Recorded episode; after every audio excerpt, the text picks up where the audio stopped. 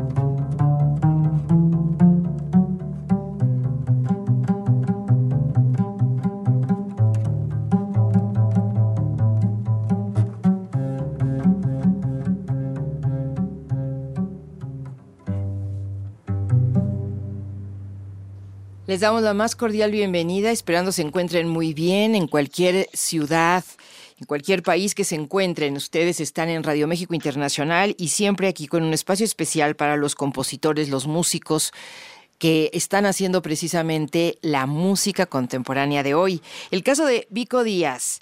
Vamos dándole seguimiento a este gran músico, leonero, contrabajista, compositor, colimote. Y él justamente es uno de los exponentes importantes de la música contemporánea mexicana. Ahora se encuentra en Guadalajara. Vico, ¿cómo estás? ¿Cómo te va la vida por allá? Rita, ¿qué tal? Querida, un gusto. Me va muy bien acá por el calorcito Sí, de Guadalajara. Me da mucho gusto. Bueno, más o menos hemos visto que estás en mucho movimiento, viajando mucho, que esa música tuya va por aquí por allá. Tenemos ahora de fondo algo que no habíamos puesto de Vico Díaz. Es el preludio de la suite número uno para cello de Johann Sebastian Bach. Y ahí ya te sentimos clásico, pero al mismo tiempo tiene tanto tu estilo. Estás ahí tocando La Leona. Así es. Bueno, y entonces cuéntame de este trabajo, de este trabajo que, eh, en el que estás ahora, y si siempre es clásica o vas mezclando, ¿qué, qué va pasando con Vico Díaz? Pues sí, mira, como que estoy muy ocupado ahorita con este último proyecto que básicamente es poner a la leona como instrumento solista, ¿no? Es un reto personal, primero, el de tocar como bajista, como, como leonero solista, ¿no? Sin ningún acompañamiento. Ahí empieza como mi, mi interés por profundizar en este proyecto en especial y creo que la música clásica o el repertorio de esos compositores me permite poder realizar este proyecto, ¿no? Como en el jazz es más, digamos, un poquito más complejo que el puro contrabajo o la leona sola, el bajo, pueda dar un concierto como solista, ¿no? Y creo que la leona, por sus características de tesitura, de rango, creo que permiten y facilitan esta este proyecto, ¿no? De, presentarlo como solo y con este material de, compositores que siempre había querido abordar, ¿no? Desde hace muchos años, como por ejemplo Johann Sebastian Bach, que es como de los grandes maestros, y siempre había tenido la curiosidad de tocar su música, ¿no? Y qué curioso que hasta con, con la leona a bordo ese repertorio, ¿no? No con el contrabajo que está, digamos, mayor visto en la música clásica, ¿no? Absolutamente, sí, sí. Pero qué maravilla que eh, esta libertad, digamos, que te has permitido y este ah, lanzamiento, ¿no? De que, de que la leona te dé lo que tú necesitas. Ya nos hablabas de tesitura, de rango, te da la sonoridad que tú quieres. Y bueno, pues digamos que podría ser como otra de las facetas de tu papel en la música, sacar este instrumento a, otros escaparates, ¿no? Oye, y, exactamente. Sí, nosotros te hemos dado seguimiento desde 1900, ay, 1900, ¿eh? Desde 1903, no, desde, desde, desde, el 2021 y nos da mucho gusto ver también la evolución de los músicos, lo que va pasando, ¿no? Con sus sentires, con su forma ahí de, de impulsar la música. Aquí pues ya te lanzaste a, a este asunto de, de solista, en que la música ahora sí que la haces tú. ¿Y cuáles son los retos más importantes que te has propuesto, bueno, saltar o enfrentar a la hora de que la leona está en, esta, digamos, soledad? ¿Has tenido pues que hacer arreglos o cómo has trabajado?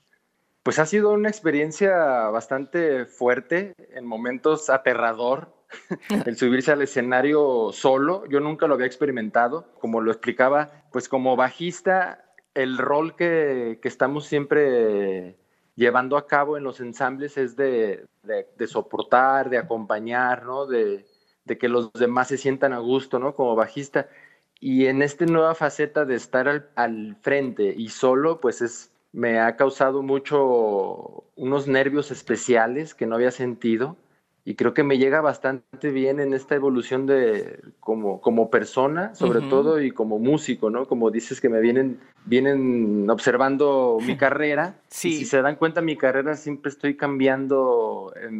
pasan algunos años y cambio por completo la dirección, el camino, hasta maneras de pensar, de abordar la música, ¿no? Y en este momento de solista, creo que le llega bastante bien a mi edad en, lo, en la búsqueda que estoy este, emprendiendo con este proyecto en especial, que es un reencontrarme conmigo mismo, el, digamos, yo em, emprender un camino por mí solo, ¿no? No, no estar rodeado de músicos, sino por mí solo emprender un camino también es bastante el, reto. Sí. Y, y, además llevar la leona, como tú lo dices, ¿no? O sea, más allá de lo que ya lo he hecho, ¿no? Es como, ya lo he tocado en bastante música popular y en rock y en funk, y he hecho bastantes cosas, he hecho bastante jazz también. Así y entonces creo que es una parte natural de mi evolución, también de buscar esa, esa tranquilidad en el escenario. Cuando toco solo, me siento muy en paz, siento que todo suena, no, no, no estoy compitiendo con, con, son, con sonidos eléctricos, amplificadores, ¿no? Todo eso que en este momento en mi vida me, me pide como una pausa de que baje las velocidades y que toque a niveles mucho más bajitos, como una experiencia más, más íntima de este proyecto, tanto para mí como para la escucha, ¿no? Sí. Ay, bueno, yo me identificaría plenamente con esta búsqueda de, tranquilidad, de paz, de, de que los instrumentos suelen así, suenen solitos, nos dejen sentir todas las posibilidades que tienen, ¿no? Creo que esto lo logras muy bien y por supuesto que pensamos en una cosa, que a veces en el mundo de la música pareciera como que el músico cuando ya se define así, tajantemente, soy jazzista, punto. Soy clásico, punto, ¿no? O hago música sinfónica, en fin. Y tú no le tienes miedo a eso, a salirte de, una categoría y pasar a otra. Esto, digamos que ha sido, parece que, que, has tenido muy buena suerte, muy bien recibido. No, no es suerte, yo creo que hay un talento, ¿no? Pero, ¿verdad que a veces pasa que dicen, oye, ya por fin la gente te ubicó como jazzista y ahora ya le diste el giro? ¿O qué? ¿O qué te...? Claro que tú vas por la libre y eso es todavía de, mayor mérito, ¿no? Sí, sí, sí, totalmente de acuerdo contigo de que los acostumbro a que me escuchen en una faceta y luego cuando ya están escuchando esa faceta les digo así como que no, pero eso ya pasó, ya como que ahora lo que viene es esto. Y sí, nunca, como comentas, nunca he tenido realmente miedo a atreverme a hacer cosas distintas, no he tenido miedo a salir de zona de confort, de, aprender, sobre todo que este camino de la vida, dejando por un lado, digamos, mi profesión, sino el camino de la vida es de, experimentar y de aprender y de hacer las cosas igual mal, ¿no? En algunos momentos, pero eso, eso, esa experiencia trae pues que lo sigas puliendo, perfeccionando en todos sentidos en la vida, ¿no? Y bueno, hablando específicamente de la música, me nutre, me enriquece muchísimo, ¿no? Lo que, lo que le, le, exprimo de nutrientes a la música folclórica, lo que le exprimo de nutrientes que me da la música clásica, lo que le exprimo de nutrientes de lo que me da la música de jazz, ¿no? Todo eso lo voy juntando y en este momento voy dándole salida a todo lo que ya lo que he aprendido, ¿no? No es como que ahora toco clásico y me olvido de lo que me gusta muchísimo de crear y de improvisar o de la música folclórica y de la música tradicional, de tanto de México como del mundo, ¿no? Entonces es más bien empezar a poner todas esas cosas que me, que me identifican como, como músico, todo lo que he trabajado hasta ahora y ahora ponerlo en este nuevo proyecto, ¿no? Que de, entrada abordando la música pues de los grandes maestros, ¿no? Bach, Vivaldi, Kosevitsky, Tchaikovsky, Chopin, ¿no? Como los grandes maestros pero esto es solamente la entrada a un nuevo camino donde componerle y escribirle música a la leona como solista, ¿no? Y también escribirle tríos y duetos y cuartetos, sino hacerle composiciones y material para estudio de la leona misma, ¿no? Porque realmente no hay composiciones. Lo que he hecho es, lo que estoy haciendo ahora es adaptaciones de composiciones de cello, de contrabajo, de fagot, de flauta, de piano y hago adaptaciones a la leona, ¿no? Hago arreglo, transcripción, adaptación y ahora empezar también en un futuro próximo componerle música a la leona, ¿no? Para que las nuevas generaciones tengan ya método, tengan, tengan composiciones hechas para la leona ya, está la adaptación hecha, entonces se puede interpretar y pues que se siga desarrollando el instrumento. Claro. ¿Qué te parece de acuerdo a todo este eh, pues la verdad es una explicación, digamos, para el público oyente, que siempre hago votos porque la podemos disfrutar más la música cuando entendemos qué hay atrás, qué pensó el ejecutante, qué pensó el compositor, cómo va encontrando, como tú dices, esta ductibilidad o cómo va, dices tú, se vale equivocarse, errar, darse esa oportunidad porque estás explorando, ¿no? Y todo eso nos hace también disfrutar más de, lo que se va a escuchar. Aquí le decimos casi son como audiciones guiadas, gracias a que ustedes nos regalan su tiempo para esto. ¿Qué te parece que presentamos el Vals Miniature de Sergei Kusivetsky? Y nos dices quién es él y todo esto. Y cuando regresemos, nos hablas más de la leona, porque desde luego que si el público nos ha ido siguiendo, bueno, entenderá que tú pasaste del contrabajo, que era tu instrumento que 15 años abordaste, estudiaste y te expresaste otra vez de él y das el giro. Pero hay que hablar un poquito otra vez de qué es la leona. Pero sí, lo haremos después. Por lo pronto, yo te pediría que presentaras el Vals Miniature, por favor. Vals Miniature, pues es una de las composiciones, de las pocas obras que hizo el compositor ruso Sergei Kusevitsky, que le hizo para contrabajo. Él es contrabajista, él fue contrabajista y le escribió pocas obras al contrabajo eh, para destacar como su sonoridad, su, su característica que tiene, que es tan poderosa y también es tan sentimental, que parece que es como muy rudo el contrabajo, pero al mismo tiempo es un ser grandote que se pega con todos lados y es como súper tierno el instrumento. Y le escribió esas piezas que, que realmente describen esa sonoridad del, instrumento y yo en adaptación a la, a la Leona Jarocha, es Vals Miniatur de Sergei Kusevitsky. ¿Estamos hablando de un autor ruso del siglo XX? Exactamente. Bien, pues entonces vamos a escuchar. Sí, la última oleada de los nacionalistas, ¿no? Ah, de acuerdo. Muy bien. Pues aquí está entonces este Vals Miniatur de Sergei Kusevetsky y, por supuesto, Vico Díaz en La Leona. Estás escuchando Charlas RMI con Rita Abreu.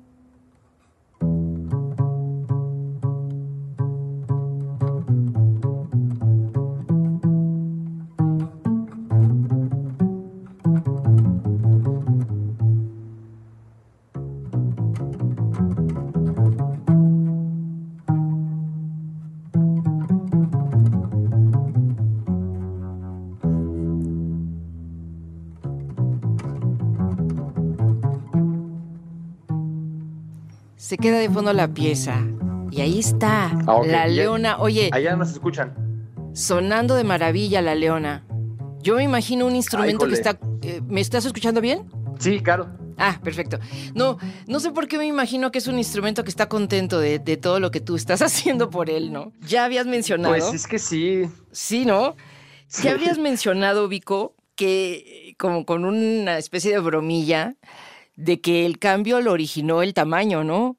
El contrabajo, estabas hablando tú de que es hasta amoroso y es tierno, pero enorme. Ajá. Y de pronto la leona pues, es una compañerita así, pequeña. Pero háblanos de, esta, de este instrumento particularmente.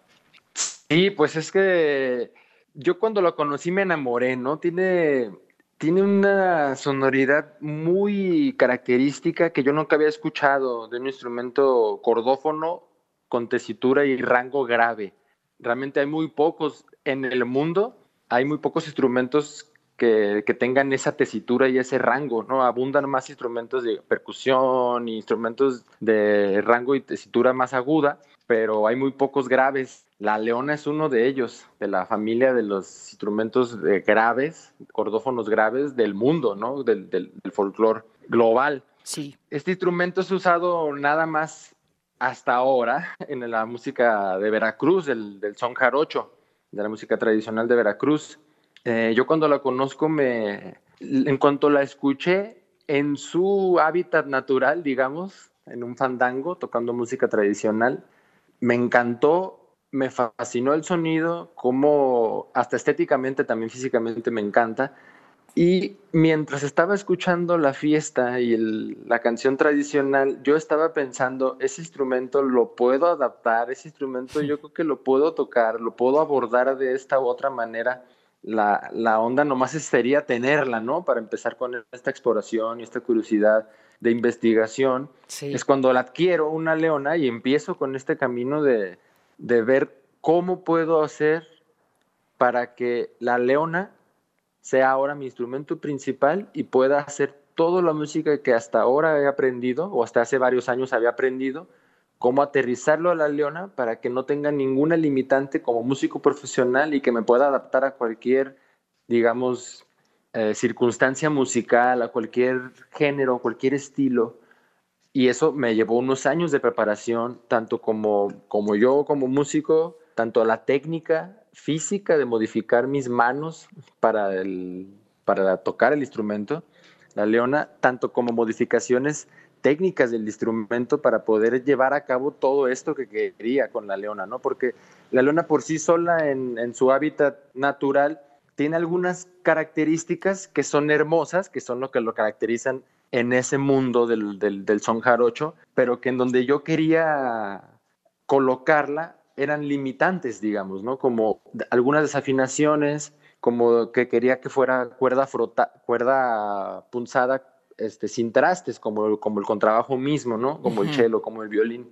Entonces yo le quito los trastes, hago unas modificaciones también de las clavijas para poderme afinar muy bien y ahí es donde yo ya la escucho y digo, ok, este instrumento ya, ya está un poquito más cerca de las necesidades técnicas que yo necesito para poder seguir eh, como músico profesional, que es todo un reto porque con un instrumento tradicional que no es usado nunca y que no tienes ningún referente, que todo lo tienes que inventar casi de cero, que tienes que ver cómo amplificar, que tienes que, que, ver qué tipo de cuerdas y no hay una industria realmente que, que esté alrededor, ¿no? Hay una sola marca de cuerdas, es como que todavía falta ese otro lado de la industria que yo lo veo de que si los músicos estamos empujando nuestros instrumentos a llevarlos más allá, necesitamos también que otros lados colaboren con, con laudería, con industria de cuerdas, con industria de pastillas, para que nuestros instrumentos pues, puedan llegar más allá, ¿no? Es como un colectivo, no nada más el músico que se avienta esta exploración y de investigación, sino que también puede ser a la par con lauderos y con toda una industria musical, ¿no? Sí. Bueno, ahí está hecha la convocatoria que hace Vico Díaz para que esto suceda. Y estás ahora mismo en, en Guadalajara por razones de trabajo, ¿te estás presentando por allá, Vico?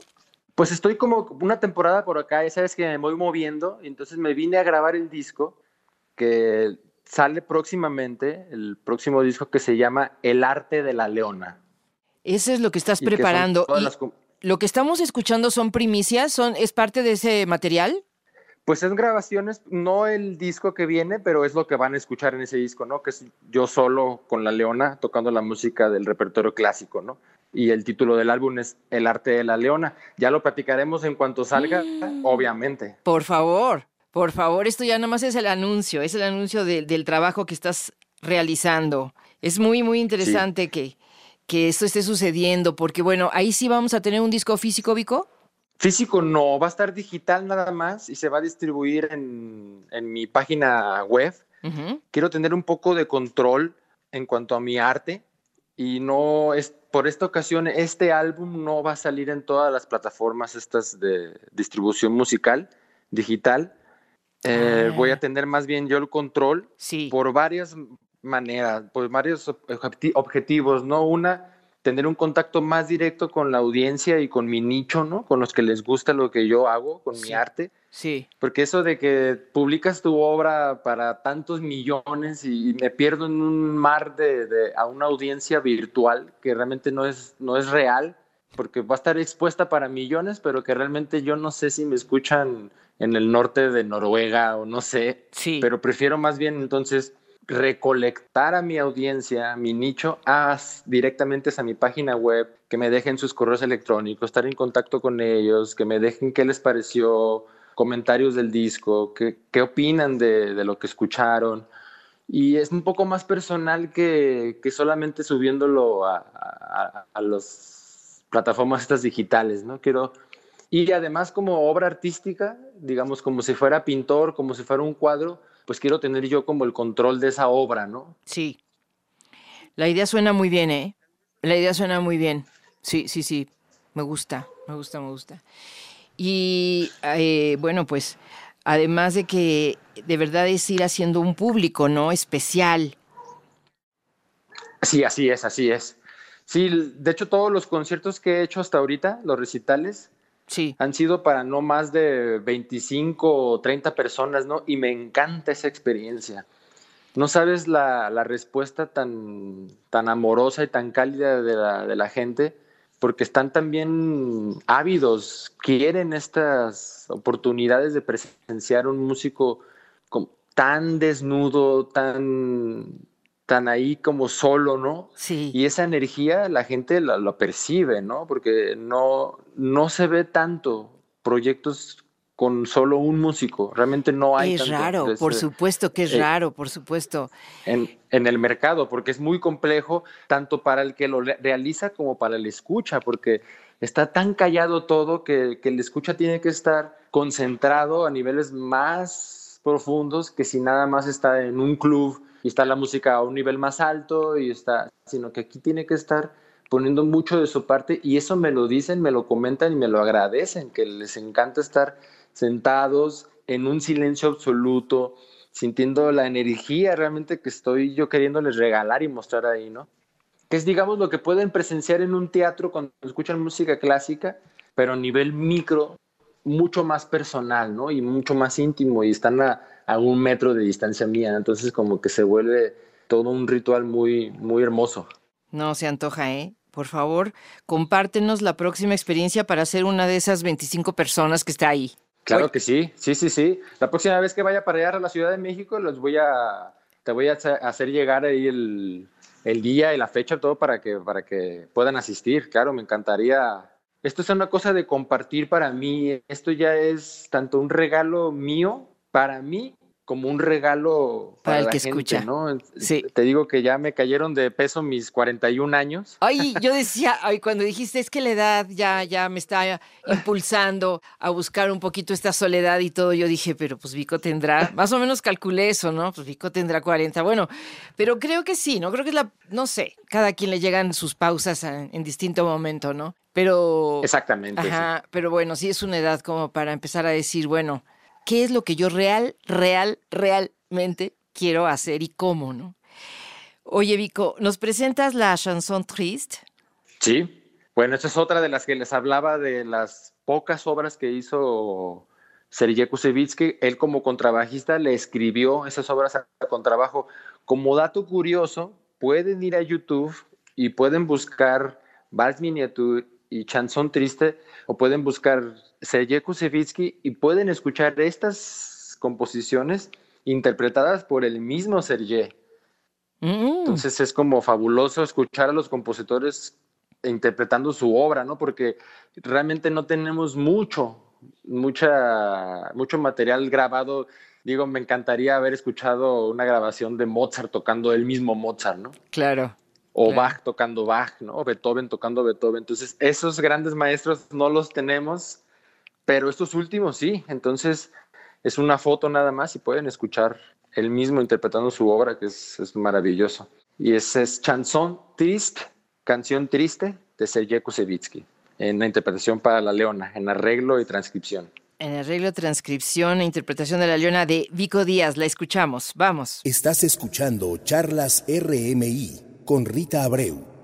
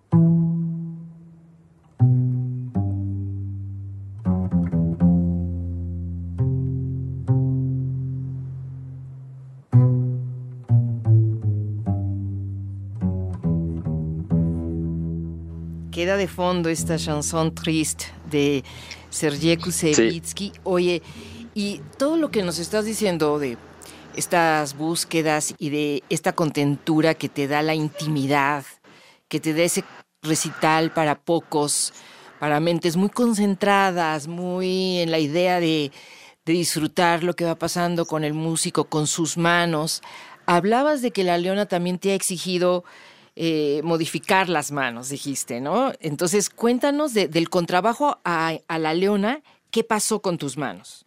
Sí, tuve que hacer, pues digamos, cambios físicos muy drásticos por obvias razones de la dimensión del tamaño del contrabajo a comparación con la leona, ¿no? Digamos, el diapasón del contrabajo debe de medir aproximadamente casi unos 50, 60 centímetros y el diapasón del, de la leona deben de ser unos 15 centímetros, ¿no? Sí. 20 centímetros a lo mucho. Entonces, ya de entrada la dimensión del diapasón me hace que la posición de mi, de mi mano izquierda sea mucho más cerrada y apretadita, más chiquita, ¿no? Y eso hizo que la afinación de mis notas, como no tengo trastes, pues cambió. Entonces, en la leona, a diferencia del contrabajo, que por sí ya es muy difícil afinar, las notas en el contrabajo. En la leona son mucho más difíciles porque son microtonal. El espacio entre una nota y otra es mucho más cerrado. Mm. Entonces es mucho más difícil que esté la afinación más centrada. Entonces tuve que hacer adaptaciones de mano, de mano izquierda, de técnica, en donde curiosamente adapté todo lo que había aprendido de, de estudio para sacar un sonido a un instrumento acústico como el contrabajo, que es todo lo que tienes que hacer físicamente, ¿no? Todo lo, como los músculos que tienes que emplear para sacar el sonido más óptimo. Entonces, ya con eso conocimiento que tenía yo de cómo se le saca el sonido a un instrumento acústico, lo puse en práctica la leona, entonces yo me inventé mi técnica también, ahora en la mano derecha me inventé también mi técnica porque no es la misma posición, pero sí la misma intención de la energía, de cómo se tiene que pulsar. Entonces, esa intención y esa manera de energía de cómo pulsar en el contrabajo lo adapté a la leona. Y pues es una técnica ya de leona, ¿no? Ya para sacar el sonido más óptimo del instrumento acústico. Entonces sí tuve que modificarme postura de la espalda, postura de ambos manos, de ambos brazos, eh, y ahora últimamente que estoy tocando sentado como, como guitarrista clásico, ¿no? Ah. Eh, le quité el talí y toco, toco mucho más cómodo y relajado sentado. Sí. Y sin estarlo cargando con el hombro, con el talí. Nada más la apoyo en la pierna y uso también, nunca había usado un banquito de pie Ajá. toco bastante cómodo, entonces son como todas esas hasta hasta en la manera de como la postura, ¿no? De, que estoy definiendo que sentado estoy mucho más cómodo que parado, ¿no? No, bueno, pues son, son muchos cambios, ¿no? Y lo cual es la verdad este, muy bueno saber que se emprende un camino que trae muchas, muchas veredas, muchos recovecos y hay que irlos abriendo todos. Me parece muy bien, muy bien, Vico. Eh, bueno, cuéntanos. Sí, cuando, y se, te traba un poquito y tienes que ver cómo solucionar, ¿no? Sí, sí, sí, sí, sí. Híjole, aquí no pude, pero, pero tengo que seguir adelante, ¿no? No puedo renunciar a esto, ¿no? Entonces es como cómo hacer las, las adaptaciones correspondientes para que esto siga. Tú no encontraste referentes, pero tú sí te vas a convertir en uno. Cuando haya otros músicos que quieran trabajar con la leona, que quieran componer para el instrumento, bueno, ahí va a estar el trabajo de, de Vico Díaz. Oye, ¿has pensado en, un futuro? Así en estas ideas que ya nos hablabas de algunos futuros como el disco, pero ese está más inmediato. Quizás escribir un, libro sobre la leona y sobre todo estos métodos que tú has creado para el instrumento. Sí, no, o sea, claramente es un, es un paso a seguir, ¿no? Es hacer un método de entrada de leona en donde, como dices tú, ya hay un referente y ya, ya hay un referente de cómo se puede estudiar para sacarle su máximo sonido, ¿no? Entonces, sí es, creo que necesario un método que también ya está en mis planes, un método, digamos, el primer método de Leona, ¿no? Para estudiarse fuera de la tradición jarocha, ¿no? O sea, ya que no se aprenda el instrumento solamente por el camino del son jarocho, sino que sea por el camino del instrumento, por el instrumento per se, ¿no? técnicamente, físicamente, todo lo que tienes que hacer para hacer sonar ese instrumento, lo que tienes que estudiar, arpegios, escalas, posiciones, todo eso ya muy específico del instrumento, que no tiene nada que ver ya con el, digamos, la cosmovisión jarocha o, el, o la música tradicional veracruzana, ¿no? Que es hermosa y, es, y va a ser parte siempre fundamental de la historia de la leona, ¿no? Es donde está arraigada, pero esa raíz crece y ese árbol tiene que crecer y tiene que aventar ramas para más lados y tiene que dar frutos, ¿no? Entonces, la raíz ahí está muy claramente, pero hay que llevar este instrumento a que se estudie como instrumento, ¿no? No como, como estilo o género que lo rodea, ¿no? Como el, como el contrabajo mismo o el piano mismo, ¿no? Que no, el piano cuando ves un piano no dices, ah, es piano, toca clásico, o es piano, es para tocar solamente boleros, de Cuba, o es piano, solamente toca tango, es como, es piano, ¿no? Y el instrumento tiene la capacidad para trabajar en comunión con el músico para poder hacer cualquier música, ¿no? Que no tiene ninguna limitante, digamos, el instrumento para poder hacer algún otro estilo o otra, alguna otra pieza musical, ¿no? Entonces sí, llevar a cabo un método del estudio formal de la leona. Vico, pues llegó el momento de presentar algo que el público ya conoce y que precisamente pues hace el contraste, ¿no? Entre lo que andabas hace unos años. Pero es muy hermoso y por ahí te conocimos, las chapanecas. ¿Cómo lo presentarías ahora? Chapanecas.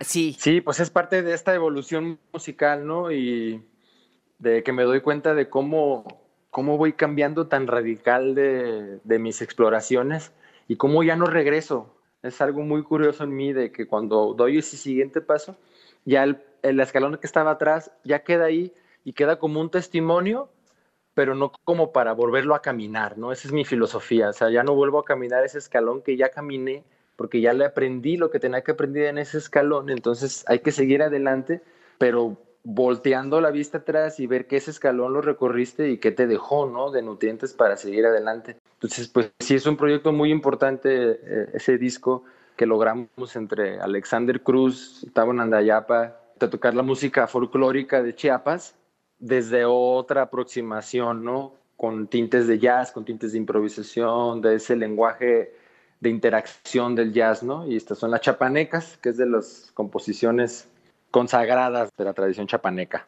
Pues aquí la vamos a, a recordar con Vico Díaz, que ahora ya está en otro camino, pero bueno, pues como él dice, ahí está ¿Qué hizo en el 2021 más o menos? Aproximadamente pues trabajó de esta manera con este grupo, Las Chiapanecas. Estás escuchando Charlas RMI con Rita Abreu.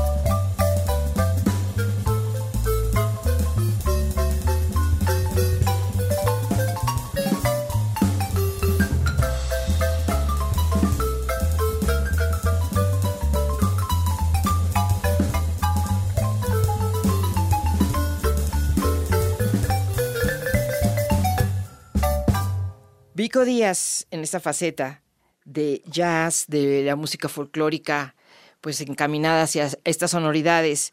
Y Vico Díaz ahora mismo se encuentra en, trabajando sobre su próximo disco, El Arte de la Leona, en Guadalajara, Jalisco. Pero has estado viajando mucho. Cuéntanos ahora sí que los aprendizajes de este deambular por allá y por acá. ¿Qué, qué te ha dejado, Vico? Pues sí, poco a poco estoy moviendo este proyecto, así de viajero, de viajero solista. Sí. para poder, sobre todo, empezar a tener horas vuelo en este, con este proyecto tan específico, ¿no? Que solo, con música clásica. Entonces, yo mismo me puse como este reto de varias fechas seguidas, ¿no? En el transcurso de los dos meses pasados. Ajá. Tanto para dar a conocer el proyecto, empezar a, hacer ruido, que sepan lo que estoy haciendo nuevo, como para mí empezarlo a hacer, ¿no? Porque una cosa es decir, sí, quiero tocar solo, voy a tocar Bach, para, para 30 personas y yo solito, ¿no? Pero ahora, ahora hazlo, ¿no? Entonces fue un gran reto. Claro. El estar solo ahí con esa energía y esa... Eso, es muy difícil para mí el estar, el estar presente solo en un concierto. Entonces, este tourcito que me armé fue para empezarlo a hacer, ¿no? Sí. Empezar a a, ver cómo me sentía yo, ¿no? Cómo, ¿Qué experiencia? ¿Cómo, ¿Cómo me siento? ¿Me siento muy nervioso? ¿Cómo venzo los nervios, no? Sí. Este, a veces he tenido unos blackouts de, de que es tanta música que los nervios son bien canijos y te juegan después unas bromas ahí malas y hacen que ciertas notas se te nublan, ¿no? Entonces, como todo ese proceso, porque no hay manera de que alguien te rescate, como estás tú solo, sí. es como que cualquier cosita y todo se va y todo se escucha no estás como abrazado con otros compañeros, ¿no? En donde, bueno, cualquier cosita ahí nos vamos, ¿no? Entonces, todos esos factores del estar solo es lo que estoy aprendiendo, trabajando a mí mismo, también la concentración, ¿no? Porque necesita más de tu concentración el tocar piezas tan largas, tan complejas como Bach, como la, Cello Suite. Son, no, son composiciones muy difíciles que tienes que estar muy concentrado, entonces también son procesos de trabajar mi manera de, de concentración, de no pensar, de estar más presente. Todo eso es lo que estoy aprendiendo con este proyecto, que ya lo he venido haciendo con el jazz, pero que esto realmente me lo, me lo pone más enfrente de mi cara, me lo evidencia más, ¿no? Lo que tengo que trabajar. Sí. Oye, Vico, de cualquier manera, yo, de todo lo que te he escuchado y ya para acercarnos a, las conclusiones, me parece que ahora los músicos están más solos que antes, porque antes había las compañías, los promotores que decían, bueno, yo impulso tu proyecto, apuesto por él, te hago esta campaña, no sé, y ahora lo que no generan los propios músicos como que no sucede, ¿no? O sea, ahí quisiera que me dijeras es, que, que es como sacar otra carta, ¿no? Otra carta además de la artística en la promotoría o la gestoría. Eh, ¿Estoy correcta? ¿Así está sucediendo ahora? Tienes toda la razón, sí. Totalmente de acuerdo contigo, Rita, porque sí es un momento en donde el músico tiene que, tiene que realmente encarar que es un, digamos, un producto comercial lo que tenemos, sin todo el aspecto peyorativo que pueda llevar alrededor de decir un producto comercial, ¿no? Quitando eso de lado, somos emprendedores, ¿no? Somos, digamos, creadores de pymes, hasta por llamarlo de alguna manera, porque creamos una empresa y tenemos que hacer todo lo que hace una empresa.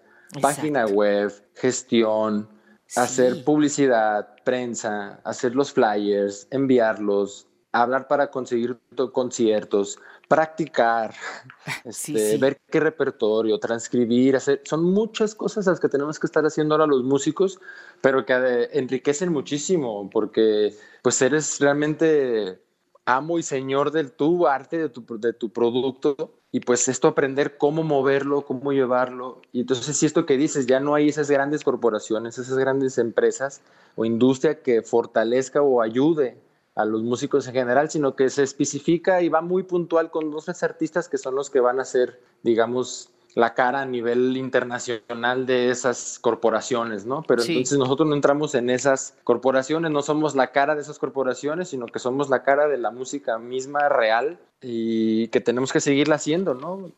Y echarle como mucho trabajo, que no, no, no agobiarnos por todo el trabajo que tenemos que hacer, además del de la música, sino de verlo como, como de buena manera y ver que eso, esas cosas que no son nada que ver con la música, van a complementar y fortalecer e impulsar nuestra carrera, digamos, como en la música, ¿no? Pero que sí es un estado mental que hay que cambiar, el de sentarte y decir, bueno, de esta hora a esta hora practico mi instrumento, pero de esta hora a esta hora me siento como si fuera ahora horario de oficina, ¿no? Como que cambio el chip de no soy ahora el músico, ahora soy alguien que está Sí. Voy a mandar correos electrónicos para conseguir trabajo, ¿no? Exacto, exacto. Como encarar esas varias facetas que tenemos, ¿no? Sí, oye, qué bárbaro. Bueno, pero de verdad que espero que, el, bueno, el mercado se acomode de tal manera que, que todo sea para beneficio también del, del creador, ¿no? Oye, en el disco que estamos ya hablando de él como el anuncio de, de, su aparición próxima en formato digital, El arte de la leona, ¿van a ir composiciones también tuyas? No, en este, en este primer álbum es solamente compositores del repertorio clásico. Muy bien. ¿no? Bach, Kosevitsky, Vivaldi, Jean Daniel Brahms y, Chopin. Está muy enfocado en, a la música barroca este, porque de, de, cierta manera la leona tiene mucha afinidad con el barroco. ¿no? la leona por sí sola es un instrumento barroco, entonces eh, creo que el camino este que estoy andando es muy temprano para decirlo, pero creo que me está llevando un poco por lo barroco, ¿no? Y también los comentarios de, la audiencia, que porque también esto se convierte en una tertulia, estos recitales, es, es, bueno decirlo, porque termino y siempre pasa que preguntan, son muy curiosos, eh, casi siempre es la primera vez que escuchan el instrumento en vivo, entonces mis recitales se convierten también en una onda didáctica, en una plática, en, enriquecernos, en que sepan qué instrumento es, lo que estamos haciendo como básicamente lo que está pasando ahorita, sí, pero en el recital sucediendo, ¿no? Te lo, creo, sí. Eso claro, a mí me encanta. Porque la gente va agarrando confianza y dice, ah, bueno, si estamos así en esta intimidad, pues de una vez aprovecho, ¿no? Exactamente. Que sea música y conversación. Bueno, pues nosotros agradecemos muchísimo el que mantengamos este vínculo y esta cercanía y que vayamos caminando contigo, Vico.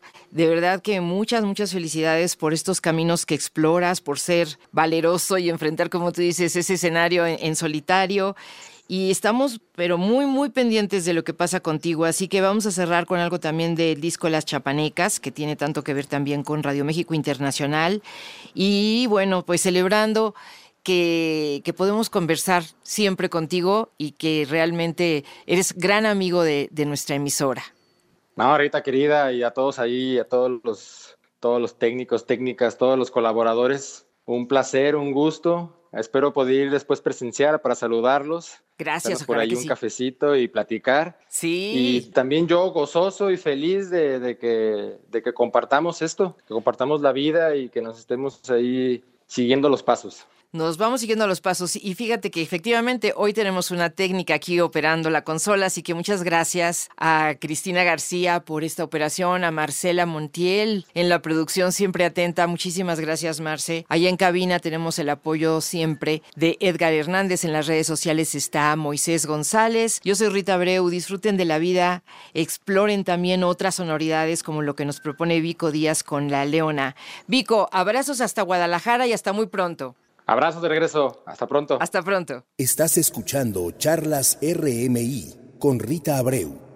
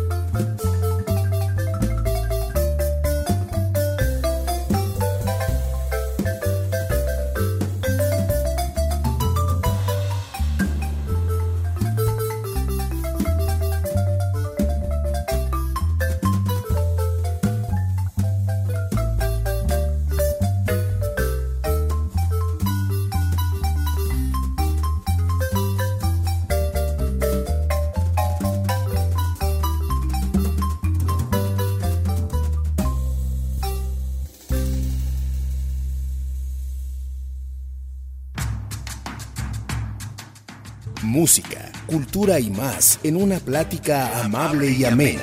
Esto fue Charlas RMI con Rita Abreu, Radio México Internacional, la voz que nos une.